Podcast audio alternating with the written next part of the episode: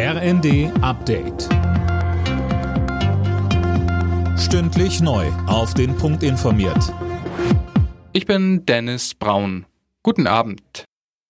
Einen Tag vor Beginn der Weltklimakonferenz in Ägypten hat Klimaschutzminister Robert Habeck erklärt, dass die Konferenz ein Erfolg werden muss. Gerade Deutschland müsse mit gutem Beispiel vorangehen. Deutschland steht für ungefähr 2% der globalen Emissionen. Warum muss sich Deutschland so reinhängen?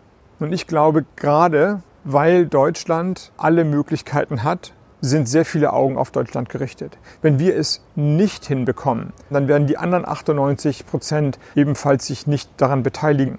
Und umgekehrt, wenn es Deutschland schafft, dann werden andere Länder sich nicht rausreden können.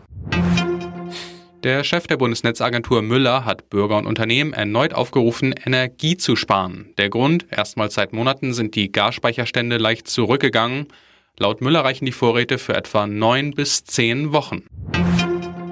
Das geplante Bürgergeld sorgt weiter für Streit. Die Union droht sogar mit einer Blockade im Bundesrat. Sozialminister Heil bietet deshalb jetzt weitere Zugeständnisse an. Sönke Röhling, da geht es um die Kritik der Länder. Ja, die kritisieren unter anderem die sechsmonatige Vertrauenszeit. In der sind den Jobcentern weitgehend die Hände gebunden, eventuelle Pflichtverstöße von Betroffenen zu sanktionieren.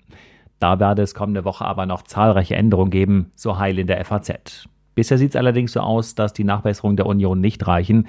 Das ist alles nur Kosmetik, so die Mittelstandsvertreterin Gitta Konnemann. Und auch Bayerns Sozialministerin scharf kritisiert, dass die Koalition Anreize zum Arbeiten wissentlich beseitigt habe.